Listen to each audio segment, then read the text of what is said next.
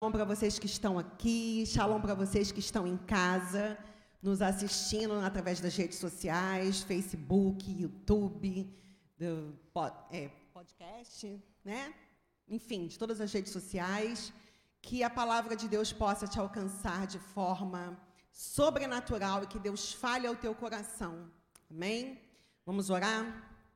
Pai, no nome de Jesus, nós queremos nos achegar ao trono da tua graça nessa noite pedindo que o Senhor venha nos esvaziar, Senhor, de tudo que há em nós, Senhor, que não provém de ti. Que o Senhor encontre local de morada em nossos corações, que nossos corações sejam terras férteis, aonde a semente da tua palavra caia, cresça e dê frutos. Nos abençoe nessa noite, Pai, no nome de Jesus. Amém. Som. Tá, vocês estão ouvindo bem? Tá legal? Tá bem limpinho?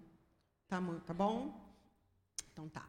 É, vamos lá, gente. A palavra que eu trouxe para poder compartilhar com vocês essa noite é uma palavra que eu espero que venha sacudir a vida de vocês, assim como sacudiu a minha quando eu estava meditando sobre ela. Que diz que o fim é melhor que o começo. Vamos repetir comigo? O fim é melhor que o começo. Vamos ver essa palavra em Eclesiastes, no capítulo 7, no versículo 8.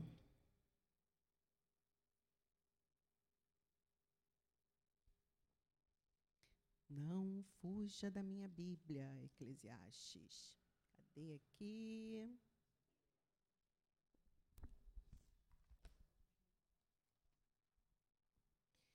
Eclesiastes capítulo 7, versículo 8, a primeira parte do versículo. Diz assim: O fim das coisas é melhor que o seu início. E aí a gente vai, a gente vai começar a caminhar aqui dentro da palavra e a refletir né, a, a respeito disso. Vou fazer umas perguntinhas para vocês. O que, que é melhor? O início de um namoro ou o final de um namoro? Vamos lá, vocês podem interagir. É melhor. Quem aqui é casado? Levanta a mão. Ah, legal. Então, o que, que é melhor, o início do namoro ou o final dele? Então, agora está melhor? Ah, quem está casado ali está dizendo que agora está melhor. O fim de um namoro é bom ou ruim? Depende. Se esse fim se deu porque Deus te deu um livramento, então é algo maravilhoso. E se esse fim se deu porque esse namoro vai deixar de ser namoro e vai virar um noivado, então é maravilhoso. O fim de um noivado é bom ou ruim? Depende de novo. Porque se o noivado terminou porque aquilo era um encoste, um embuste na tua vida, que ia acabar com a tua paz, ia te afastar de Deus, então foi livramento. Então foi bom. E se o noivado terminou porque se transformou num casamento, então é melhor ainda, não é? O final de um casamento, ele é bom ou é ruim? Ruim? Se o final desse casamento foi porque houve uma traição, foi porque havia violência doméstica, né? Que não é porque somos crentes, não é porque cremos na palavra, que nós vamos ser religiosos e hipócritas de acreditar que um casamento onde uma mulher é espancada constantemente, aonde o homem atrai, onde a mulher atrai o marido, aonde não há concordância, aonde não há paz, aonde não há harmonia, o melhor desse casamento, com certeza, será o fim. E, por outra parte, por um outro lado também, o fim de um casamento, dentro dos moldes bíblicos, quando ele termina por causa do, do motivo morte, é bom. Porque o que, que é que se diz no altar? Até que a morte os separe. Então, você pode observar que, dentro das três opções que a gente deu aqui, o fim de um namoro, o fim de um noivado e o fim de um casamento, tudo vai depender da ótica, de como você vai ver esse fim. O que foi que ocasionou esse fim? Um livramento ou uma transformação de um estado de namoro para noivado, de noivado para casamento, de casamento para morte porque foi para a eternidade, ou se terminou porque é, a pessoa não queria mais ficar vivendo na, naquela situação ali terrível. Porque Deus nos fez para sermos felizes, para nós sermos amados, para nós andarmos caminhando em liberdade dentro da palavra dele. Então, o fim sempre será melhor do que o começo. Porque no entendimento bíblico, bom não é o que começa bem, e sim o que termina bem. E é por isso que a gente não pode ser preconceituoso, a gente não pode olhar para uma pessoa que hoje, por exemplo, está presa em um determinado vício, está presa nas drogas, no álcool, está de repente na rua, e olhar para essa pessoa e falar: nossa, que pena, né? É o fim. É o fim dentro de qual ótica? Da sua ótica ou da ótica de Deus? Porque Deus não disse que aquilo terminou. Porque enquanto aquela pessoa ali estiver viva, e enquanto tiver uma igreja viva, com pessoas compromissadas com a palavra e interessadas em irem até lá e resgatar, não é o fim.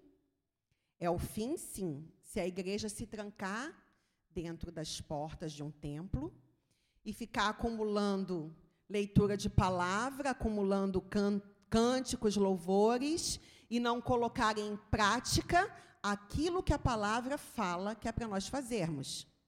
Aí sim é o fim. Vamos ver dentro da ótica bíblica como é que a gente comprova, passeando dentro da palavra, como é que Deus é o Deus que gosta de terminar as coisas e de ver que tudo é bom. Nós temos a, acompanhado aqui às sextas-feiras um estudo bíblico com o pastor Marcos Vinícius, falando sobre a, a criação, né, sobre Gênesis. E isso tem, tem trazido para a minha vida, particularmente, um, um, um, novo gás, uma nova energia. Porque, às vezes, a gente se acostuma tanto a, na nossa caminhada cristã a estar tá lendo a palavra, a meditar em tantos vários, vários outros livros, que, às vezes, a gente esquece de ir lá para Gênesis, para o começo, para os primeiros versículos, e aí a gente acaba se acomodando. E a gente, voltando a estudar, quem ainda não teve oportunidade, né, vem às sextas-feiras, acompanhe através das redes sociais, que vocês vão ver, através do YouTube, do Facebook, que o estudo de, de, do livro de Gênesis está sendo muito maravilhoso. A gente está caminhando dentro da palavra e isso vai trazendo para a gente né, uma renovação da nossa fé. Em Gênesis, no capítulo 1, no versículo 3, diz assim: Disse Deus: haja luz, e houve luz. E Deus viu que a luz era boa e separou a luz das trevas. Veja, Deus criou e no final ele viu que era bom e fez a separação. No versículo 9, 1, 9, ele diz: Ajuntem-se em um só lugar as águas que estão debaixo do céu e apareça a parte seca. E assim foi. A parte seca Deus chamou terra e chamou mares ao conjunto das águas. E Deus viu que ficou bom. Quando ele conclui ali o que ele está fazendo, né? Ele não é igual a gente, quando não tem nós mulheres, quando às vezes a gente está fazendo uma, uma, receita de, um, de bolo, ah, um doce, uma sobremesa, que a gente nem terminou ainda de fazer, nem colocou ainda para assar, a gente já está ali no, provando e bota mais um negócio. Não, Deus ele vai, ele começa, ele tem início, meio e fim. E quando ele conclui, ele vê que é bom. Ele é tão perfeito que no meio da criação dele não precisa ficar provando, parando, opa, peraí, deixa eu ver né, se está se tá legal, se não está. E dentro desse conjunto de criação da terra, quando Deus começa a criar o mundo, que ele cria a, a, a natureza, os animais, Somente no sexto dia ele cria o homem. E eu tenho assim um pensamento que a gente pode pensar, né? A gente tem, o pensamento é livre. De que Deus criou o homem apenas no sexto dia, porque se Deus cria o homem primeiro do que os animais, ou primeiro do que as árvores, primeiro do que as outras coisas, o homem ia começar a dar palpite na criação de Deus. O homem ia ficar assim, não, mas você está fazendo esse leão aí com essa juba, esse animal aí com essa juba, que né, ele não tinha dado nome ainda? Não gostei muito dessa juba, não, diminui. Então, essa árvore aí está tá, tá alta demais, como é que vai ser para subir nela? Deus não precisou do palpite do homem. Ele foi criando tudo, foi vendo que tudo era bom, e no, depois que estava tudo prontinho, tudo construído, é que ele vai e constrói o homem à sua imagem e semelhança, e dá ao homem a bênção de dominar sobre tudo, de cuidar de tudo, de cuidar do jardim, de dar nome aos animais, de dominar sobre os animais e de ficar ali contemplando aquela natureza. E no versículo 31 diz assim: E Deus viu tudo o que havia feito e tudo havia ficado muito bom. Passaram-se a tarde e a manhã, e esse foi o sexto dia o dia em que Deus cria o homem. Você vê que eu fico imaginando aqui, né? Ele criando tudo, ele foi vendo que tudo era bom, mas eu fico imaginando a alegria de Deus quando ele terminou de fazer o homem. Porque ele vira e fala: façamos o homem a nossa imagem conforme a nossa semelhança. Imagina que alegria para quem está aqui, para você que está em casa, você que é pai, você que é mãe, quando o seu filho nasce, alguém chega para você e fala assim: Pastor Marcos, seu filho Gabriel, a sua cara, como é que é que você se sente? Feliz, né? Quem é que não se sente feliz quando, ah, Alex, seu filho é a sua cara, nossa, ele tem um jeito tão parecido com o seu. Isso não dá um orgulho? E aí a gente para para pensar, imagine nós que somos falhos, que somos humanos, que somos imperfeitos, sentimos essa alegria, imagine a alegria de Deus quando nos formou, quando fez o homem. Porque de toda a natureza, de tudo que ele fez, ele viu que era bom. Mas o homem, eu acredito que ele tenha visto que foi maravilhoso, porque nós somos a obra da criação de Deus, a coroa da criação de Deus. Ele se alegra em nós. Ele tem o melhor para cada um de nós. Eu e você precisamos parar de ter uma imagem distorcida ao nosso respeito. Precisamos parar e olhar para nós com os olhos de Deus, com o olhar de Deus, o olhar do Criador ali naquele momento que Ele nos formou ali no Éden. Eu e você precisamos parar de pensar que Deus nos ama porque fazemos alguma coisa, porque temos algum tipo de talento, algum tipo de dom, porque estudamos alguma coisa, porque temos diplomas, porque viajamos, porque. Sabe, não é a quantidade de coisas que eu e você fazemos, não é o nosso ativismo religioso, não é os lugares aonde nós já fomos, não, não é a quantidade de línguas que nós falamos, tudo isso é muito bom, porque estudar é maravilhoso, Crescer é maravilhoso, buscar coisas excelentes e coisas grandiosas é maravilhoso, mas não é por causa dessas coisas que Deus nos ama. Ele nos ama porque Ele nos formou, Ele nos criou. Ele está ele tá caminhando ao nosso lado, em todos os processos que a gente atravessa na nossa vida, em tudo que a gente vive, em tudo que a gente passa. O Criador ele tem prazer de nos ver caminhando acreditando que Ele está direcionando os nossos passos, que a nossa vida não fugiu do controle das mãos dele. Nós não estamos vagando sem, sem dono, sem rumo nesse mundo. Vamos caminhar mais um pouquinho no Evangelho de Marcos. Eu quero, quero mostrar para você, eu, eu escolhi especificamente esse, esse evangelho por causa de algumas palavras que são bem diferentes nele em relação ao, a, aos outros. Ainda falando da bondade de Deus, falando do fim das coisas, certa ocasião, Jesus estava andando e um jovem rico para e vai ter com Jesus. Evangelho de Marcos, no capítulo 10, no versículo 17, diz assim: Quando Jesus ia saindo, um homem correu em sua direção e se pôs de joelhos diante dele e lhe perguntou: Bom mestre, que farei para herdar a vida eterna? Respondeu Jesus: Por que você me chama bom? Ninguém é bom a não ser um que é Deus. Você conhece os mandamentos? Não matarás, não adulterarás, não furtarás, não darás falso testemunho, não enganarás ninguém, honra teu pai e tua mãe. E ele declarou: Mestre, a tudo isso tenho obedecido desde a minha adolescência. Aí, esse é o versículo que eu acho muito interessante, versículo 21. Marcos capítulo 10, versículo 21 diz que Jesus olhou para ele e o amou. Não tem quando a gente olha para alguém e que essa pessoa está fazendo alguma coisa que nos irrita, que a gente olha com uma cara meio de. Agora, para para pensar quantas vezes alguém olhou para você com um olhar de amor. Né? Quem é casada ali é de Janeiro ali, né? E o marido dela ali está ali do lado. Como é que é quando o seu marido te olha? Você sente, né, aquele amor quando ele está olhando. A mesma coisa quando ela olha para ele, está ali olhando. Então, imagina Jesus olhando para aquele jovem e amando ele, como quem diz assim: Eu conheço o que está dentro do teu coração, agora eu vou te fazer a pergunta que vai ser pá, certeira. Falta-lhe uma coisa.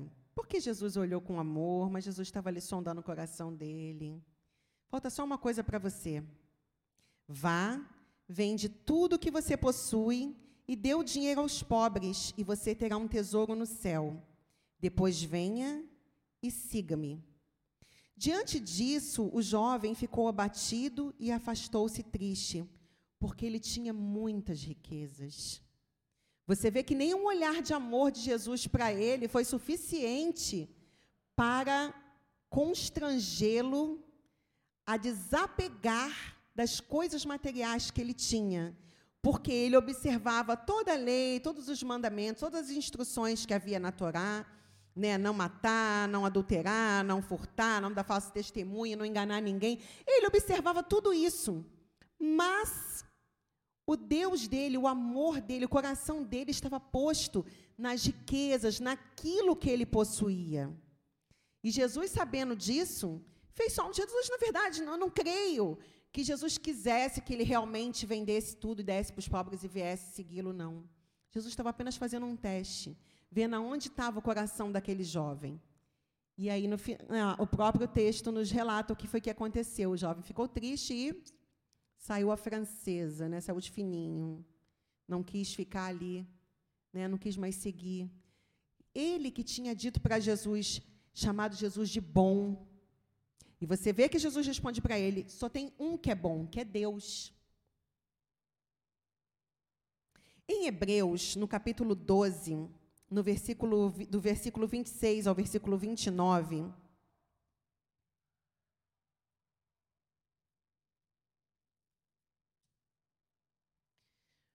fala um pouco a respeito do que Deus quer fazer conosco. Semelhante ao que Jesus fez na vida daquele jovem que amava o dinheiro, que colocava o seu coração, a sua adoração, tudo em, em cima daquilo que ele possuía. Semelhante àquele jovem, a palavra diz que o Senhor fará o mesmo conosco. Em Hebreus, no capítulo 12, no versículo 26, diz assim: Aquele cuja voz outrora abalou a terra, agora promete: ainda uma vez abalarei não apenas a terra, mas também o céu. As palavras ainda uma vez indicam a remoção do que pode ser abalado, isso é, coisas criadas, de forma que permaneça o que não pode ser abalado. Portanto, já que estamos recebendo um reino inabalável, sejamos agradecidos e assim adoremos a Deus de modo aceitável, com reverência e temor, pois o nosso Deus é fogo consumidor. Veja, tudo aquilo que para nós se torna algo fixo, algo onde a gente se prenda, algo que a gente agarre, algo que é tangível, que você não larga, não abre mão é o que Deus vai sacudir na tua vida. Diferente do que aquele jovem rico fez, que foi sair a francesa e não, não seguir Jesus, a partir do momento que você entrega a sua vida para Ele, decide segui-lo, decide caminhar na sua presença, Ele não vai deixar com que você saia simplesmente assim. Ele vai te treinar, Ele vai adestrar a tua mão. E assim como o nosso mundo, como toda a terra, Basta ligar o noticiário. Em todos os canais você vê incêndios em vários locais, tremores de terra em vários locais, é, catástrofes inúmeras, que dá até depressão só de ligar a televisão para assistir. Assim como o mundo tem sido abalado, como todas as coisas da natureza têm sido abaladas, a nossa vida, aquilo em que, em que temos posto o nosso coração e que não é o que Deus tem para nós, ele vai abalar. Ele quer ver aonde está a tua fé. Ele quer ver aonde está o teu amor. Ele quer ver aonde está a tua confiança, a tua adoração, a tua entrega.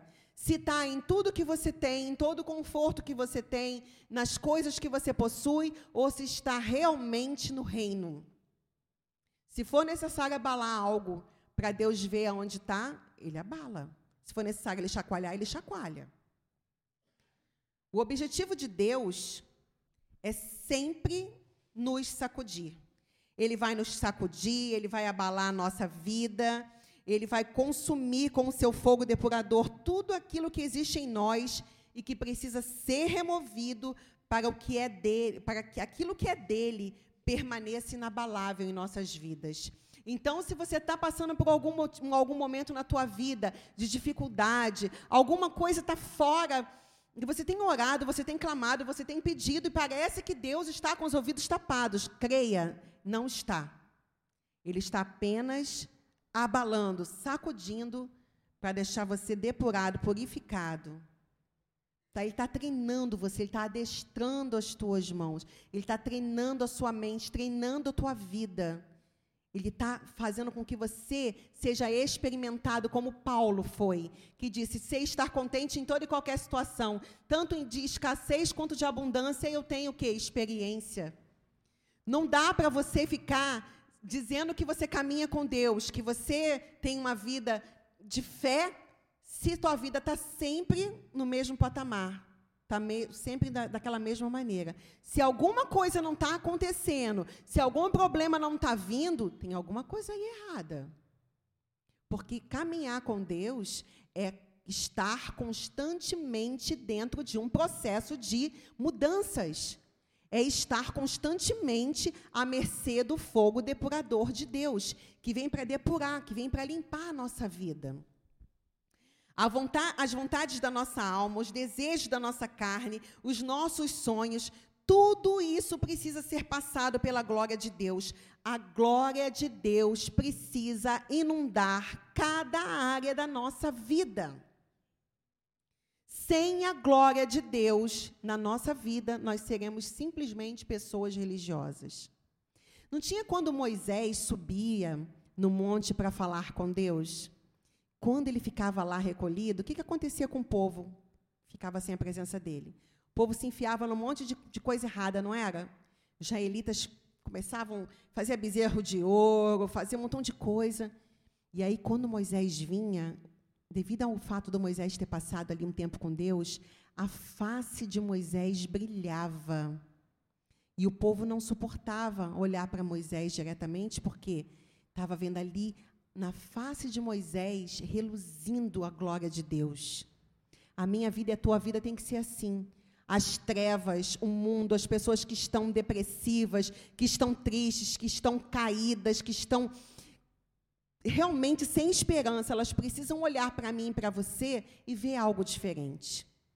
Elas têm que ver um brilho no nosso semblante, um brilho no nosso rosto. Nós somos agentes de Deus nessa terra. Assim como Moisés era na época lá do povo, que ele subia e o povo fazia tanta coisa errada, assim é hoje. E tinha momentos em que Moisés não podia subir para falar com Deus, e o que, que ele fazia? Ele cobria a sua face para ir falar com o povo, para o povo falar assim: não, se ele cobriu a face é porque a face dele está reluzente, então deixa a gente né, ficar, vamos, vamos ficar quietinho para ouvir o que, que ele tem para dizer. Sabe? Eu e você precisamos, o tempo todo, manter as nossas vestes limpas. manter a nossa alma conectada, os nossos sonhos, os nossos desejos, os nossos anseios, tudo nosso tem que estar debaixo da glória de Deus. Porque sem a glória de Deus, a gente vai ficar perdido, a gente vai ficar errante. E não é isso que Deus quer para mim e para você. Tudo que eu e você estamos vivendo agora é temporário. Vamos dar uma olhadinha em Êxodo, no capítulo 14. Quem não gosta de ler Bíblia vai passar a gostar, porque aqui a gente vai, a gente lê mesmo. Êxodo capítulo 14 trata da travessia do Mar Vermelho. Vamos lá. Ao aproximar-se o Faraó, os israelitas olharam e avistaram os egípcios que marchavam em direção a eles. Oi? Ah, perdão, eu não falei versículo. É Êxodo, capítulo 14, versículo 10. 14, versículo 10. Ao aproximar-se o faraó, os israelitas olharam e avistaram os egípcios que marchavam em direção a eles. E, aterrorizados, clamaram ao Senhor. Disseram a Moisés: Foi por falta de túmulos no Egito que você nos trouxe para morrermos no deserto? O que você fez conosco, tirando-nos de lá? Já que tínhamos dito no Egito: Deixe-nos em paz, seremos escravos dos egípcios, antes ser escravos dos egípcios do que morrer no deserto. Moisés respondeu ao povo: Não tenham medo. Fiquem firmes e vejam o livramento que o Senhor lhes trará hoje, porque vocês nunca mais verão os egípcios que hoje vêm. O Senhor lutará por vocês, tão somente acalmem-se. Disse então o Senhor a Moisés: Por que você está clamando a mim? Diga aos israelitas que sigam avante. Agora para para pensar na cena. Moisés chegando para o povo lá, para os israelitas, e falando assim: Olha, Deus mandou vir aqui libertar vocês. Você não vê em nenhum pedaço, em nenhum, em nenhum momento, ele falando assim: olha, Deus mandou vocês se arrependerem, porque se vocês se arrependerem, ele vai tirar vocês daqui do Egito. Não. Vocês veem Deus usando Moisés ali o tempo todo com Faraó e aí a gente vê as pragas que vai acontecendo no Egito, a gente vai vendo que Faraó uma hora deixa, outra hora desiste, e aí oscila, né? Parece que Faraó tinha um probleminha, né? Bem sério de, de mudança, né? bipolar, né? Uma hora ele falava vai, daqui a pouco ele falava não vai, e aí as pragas vieram, os primogênitos morreram. Foi um terror. No final, Moisés pega o povo e leva. E o povo, ao invés de falar assim, poxa, estamos sendo libertos, que bom, né? Vamos sair daqui, vamos deixar de ser escravo. O que é a mentalidade do povo? Ah, lá no. Estava bom lá. Estava bom quando eu era escravo. Será quantas vezes eu e você não agimos da mesma maneira? A gente fala assim, ah, poxa, antes, quando eu não era da igreja, a minha vida era tão mais fácil. Poxa, antes, quando eu não estava lendo a Bíblia, parece que quanto mais. Tem até uma frase que as pessoas falam: quanto mais eu rezo, mais assombração me aparece. É bem. Basicamente é isso aqui.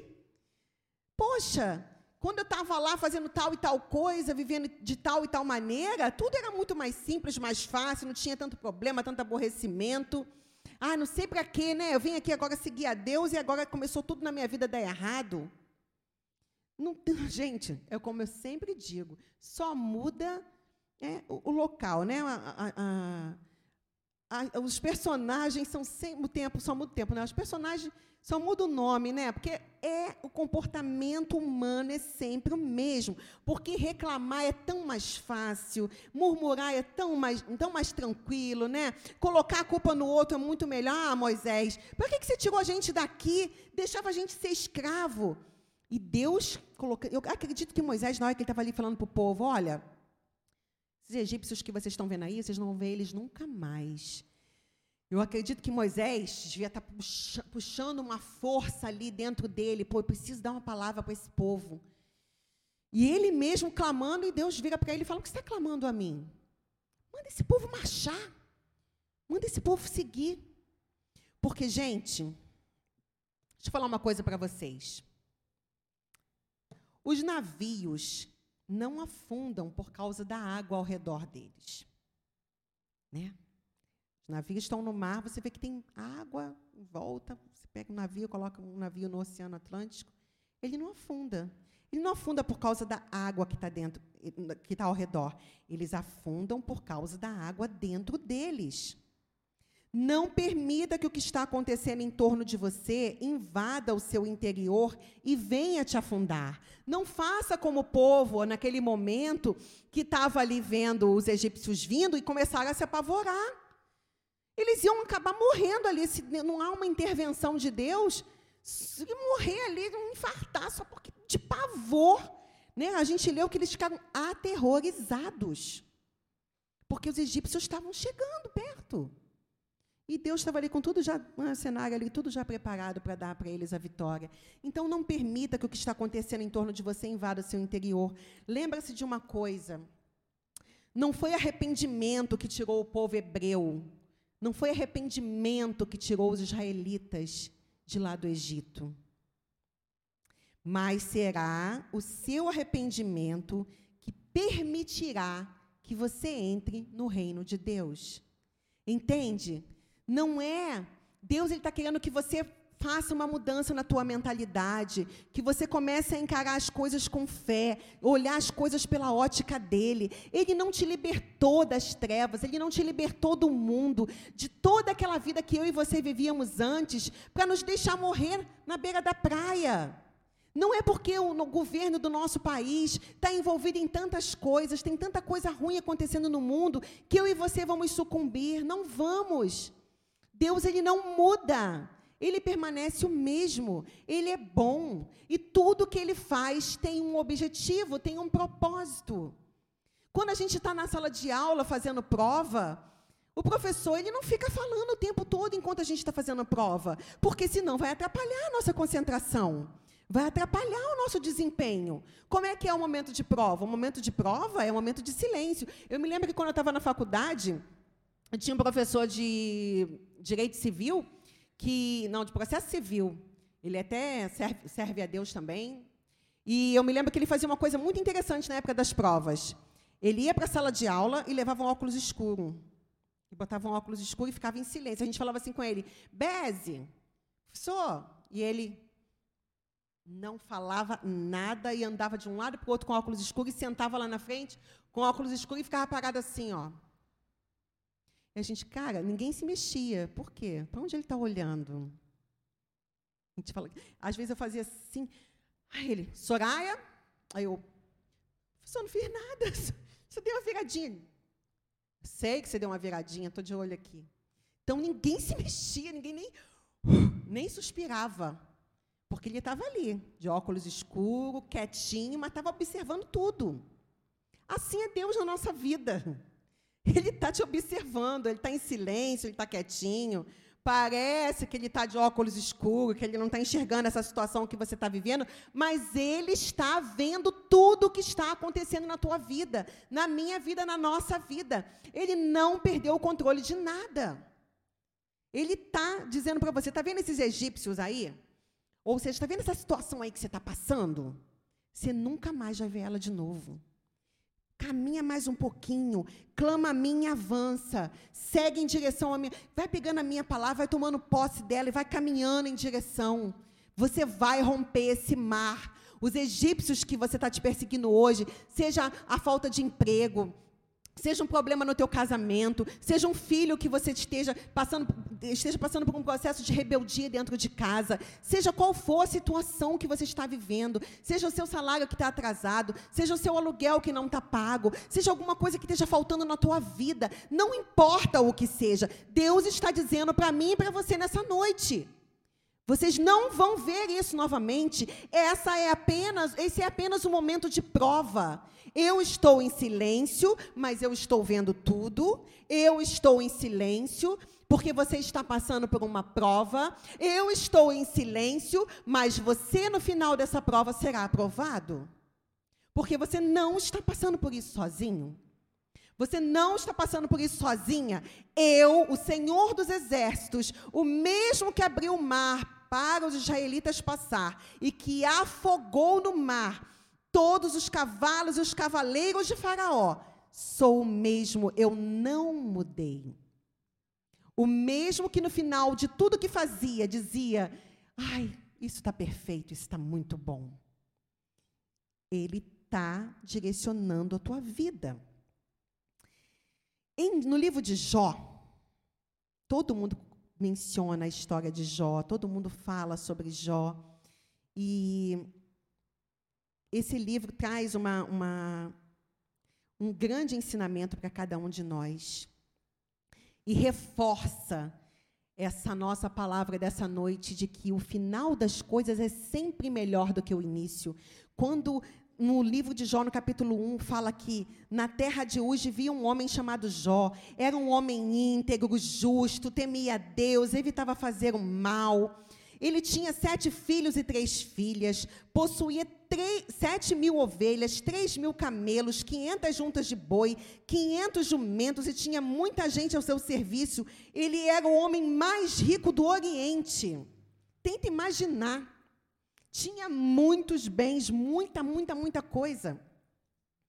Seus filhos costumavam dar banquetes em casa, um de cada vez, e convidavam suas três irmãs para comerem e beberem com eles.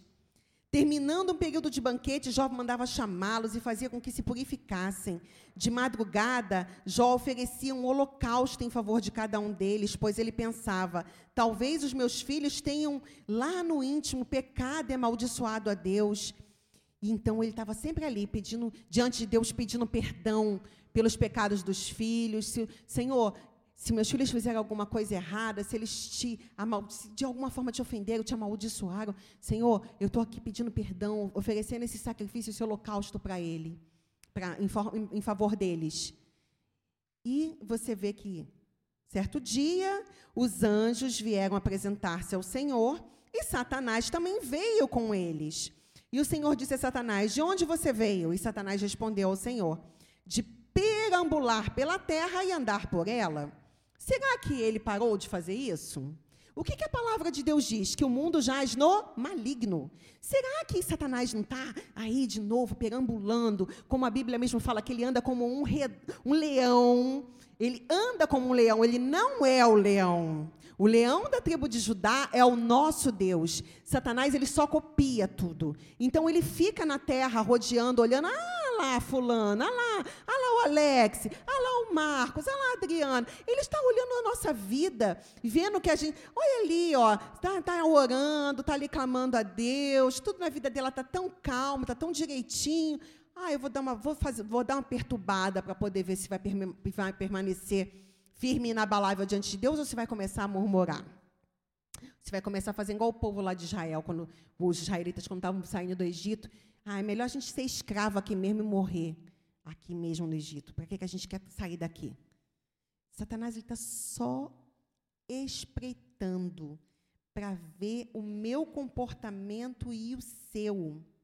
E Deus está da mesma maneira que ele estava lá com os israelitas, acreditando na gente, acreditando da mesma maneira que ele acreditou quando ele nos formou lá em Gênesis, lá no Jardim do Éden, lá no sexto dia. Ele continua acreditando que o que ele fez é bom. Deus, ele não, ele não acha nada a meu respeito e ao seu respeito. Ele tem certeza. Ele tem certeza que eu e você somos filhos amados dele. Ele tem certeza que não importa o que esteja acontecendo ao nosso redor, no final nós teremos a vitória. E aí, se você pega o livro de Jó e você começa a ler ele todo, você vai ver que Jó perde tudo. Os filhos morrem, a, a, a, os, o gado morre, as ovelhas morrem, tudo morre. No final, a saúde de Jó ela é abalada.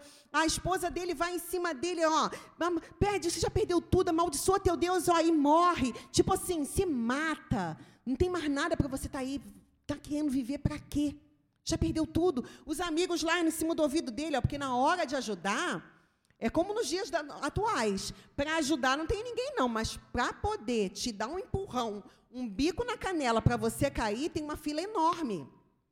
Os amigos, então, que aparecem para te dar conselhos errados, tá os montes.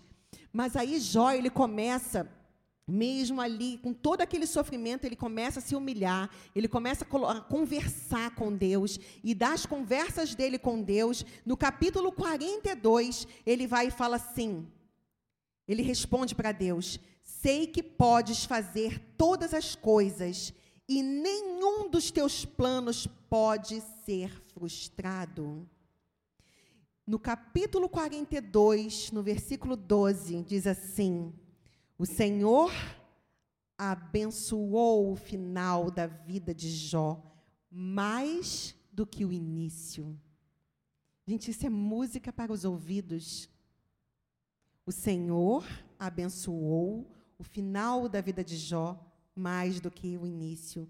Ele teve 14 mil ovelhas, 6 mil camelos, mil juntas de boi, mil jumentos, e teve ainda sete filhos e três filhas. A primeira filha deu o nome de Gemima, a segunda o de Késia e a terceira o de Keren Rapuque. Em parte alguma daquela terra havia mulheres tão bonitas como as filhas de Jó, e seu pai lhes deu herança junto com os seus irmãos. Todo aquele sofrimento, tudo aquilo que ele passou, todas aquelas lágrimas que ele deve ter chorado, toda aquela, aquela multidão de dúvidas, aquelas coisas que estavam ali no coração dele, Acabou. Simples assim. Porque Deus não perdeu o controle de nada, Ele nunca vai perder. Ele é imutável. O nosso Deus nunca perdeu uma batalha. Ele nunca vai perder o controle da tua vida, da minha vida, da sua vida. Se você quer que o seu final seja excelente, caminha com Deus anda com Deus, entrega o teu caminho para Deus. Em Filipenses, no capítulo 1, no versículo 6, diz assim: Estou convencido de que aquele que começou boa obra em vocês vai completá-la até o dia de Cristo. Porque ele nunca, desde lá de Gênesis, ele, ele, Deus nunca deixou algo inacabado. Deus ele não tem problema de procrastinação. Deus ele não começa, né, que nem eu quando às vezes estou estudando, e a gente, né, de Janira sabe como é que é, ainda mais a gente que está na, na, área do direito, a gente começa a ler um montão de coisa, daqui a pouco a gente vê uma borboleta passando, a gente fala, ih, que linda borboleta. E o foco saiu todinho ali daquilo que a gente estava lendo. Basta passar uma coisinha assim do nosso lado para a gente Deus, ele não é assim, não, gente. Ele tem começo, meio e fim.